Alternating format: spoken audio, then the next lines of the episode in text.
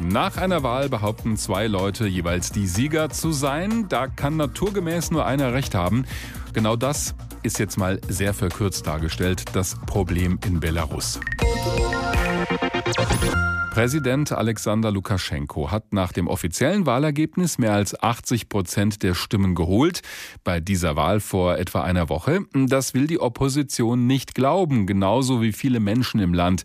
Die halten Svetlana Tichanowskaja für die wahre Gewinnerin dieser Wahl, wie sie selbst übrigens auch. Sie ist aber ins Ausland geflohen, weil sie von der Regierung und den Behörden massiv unter Druck gesetzt wurde, wie sie sagt.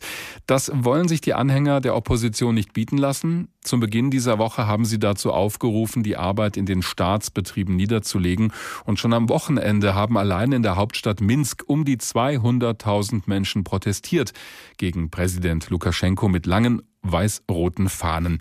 Marta Wilczynski ist unsere Korrespondentin für Belarus. Nach diesen Bildern vom Wochenende, wie würden Sie denn die Lage in Belarus insgesamt beschreiben momentan? Also tatsächlich irgendwo zwischen angespannt und euphorisiert. Also euphorisiert einfach wegen dieser Bilder, die wir auch am Wochenende gesehen haben. Da sind landesweit Hunderttausende auf die Straße gegangen. Also sowas hat das Land seit mindestens 20 Jahren, wenn nicht gar äh, noch nie gesehen. Und man merkte auch an der Stimmung vor Ort, es hatte so ein bisschen Volksfestcharakter. Die äh, Belarussen haben so gemerkt, wenn wir zusammenstehen, dann können wir für unsere Interessen an, eintreten. Und gleichzeitig Gleichzeitig ist aber eben diese Anspannung da, weil man bis jetzt nicht weiß, wie Lukaschenko weiter vorgehen wird. Gestern ist es ja zum Glück weitestgehend ruhig geblieben. Es hat nur vereinzelte Festnahmen gegeben.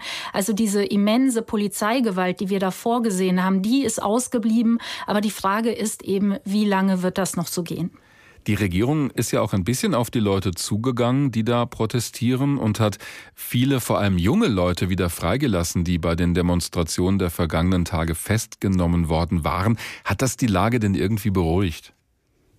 Also natürlich war das eine Forderung, dass die Leute aus den Haftanstalten äh, freigelassen werden. Es sind ja im Zuge der Proteste fast 7000 Menschen festgenommen worden. Ähm, gut 2000 äh, sind schon zum Wochenende freigekommen. Aber anhand dieser Menschen und ihrer Erzählungen hat man auch gesehen, wie hart gegen die Inhaftierten vorgegangen ist. Also die hatten wirklich dunkelblaue Flecken, innere Verletzungen. Also ich habe ein Interview mit einem Notarzt gehört, der gesagt hat, die Rettungskräfte hätten nicht sprechen können, nachdem sie in diesen Haft Haftanstalten waren, weil ähm, da so äh, brutal mit den Leuten umgegangen worden sei.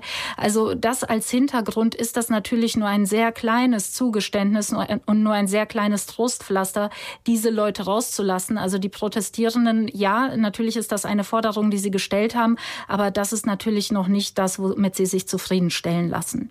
Die Opposition will nun dafür sorgen im Laufe dieser Woche, dass die Staatsbetriebe in Belarus bestreikt werden. Wenn das denn funktioniert, wie gefährlich kann das für Präsident Lukaschenko werden? Ich würde sagen schon ziemlich, weil die Staatsbetriebe sind natürlich auch das äh, Rückgrat der belarussischen Wirtschaft und je mehr von ihnen, also je mehr der Belegschaft auf die Straße gehen, umso gefährlicher wird das. Also er hat zum Beispiel heute Vormittag ähm, einen Betrieb, ähm, also eines Fahrzeugherstellers besucht, der auch staatlich ist und da hat er eine Ansprache von mehreren Dutzend Arbeitern gehalten. Man geht davon aus, dass die ausgesucht waren und selbst die haben ihn ausgebuht, haben ihm Uchadi-Rufe äh, zugerufen, also geh weg, haben ihn nicht ausreden lassen. Und vor dem Werk haben sich dann noch mal hunderte weitere gesammelt, die eben seinen Rücktritt gefordert haben. Also wahrscheinlich war das als so ein PR-Auftritt geplant, ist aber komplett in die Hose gegangen, weil wie gesagt, selbst die Leute, vor denen er sich auf die Bühne gestellt hat, die wollten ihm nicht zuhören. Und Lukaschenko bewegt sich ja offensichtlich doch irgendwie. Er soll von einer Umverteilung der Macht gesprochen haben. Was sollen wir darunter verstehen? Ja, da rätseln jetzt alle. Also Lukaschenko hat gesagt, ähm, man bräuchte eine neue Verfassung und er sei auch bereit, die Befugnisse des Präsidenten zu teilen. Ähm, genaueres weiß man nicht. Also ähm, laut Agenturmeldungen soll da schon etwas in Arbeit sein. Der Hintergrund ist auch der, dass äh, Svetlana Tihanowskaja die ganze Zeit die Rückkehr zur Verfassung von 1994 gefordert hat, wo eben der Präsident nicht so stark war, wie er es heute ist. Da hat Lukaschenko auch gesagt, dass er sich bei einer Verfassungsreform nicht dem äußeren Druck und auch nicht der Straße beugen wird. Aber es werde nun eine Option ausgearbeitet. Ähm, wie die aussehen soll, müssen wir einfach abwarten. Andersrum gedacht, was denken Sie, wie weit würde Lukaschenko am Ende gehen? Vielleicht sogar das Militär einsetzen gegen die Leute? Die Befürchtung gibt es und er droht auch ähm, mehr oder weniger direkt damit. Es ist tatsächlich die Frage, ob er so weit gehen wird und wenn ja, ob das Militär seinen Befehlen in dem Fall auch wirklich Folge leisten würde.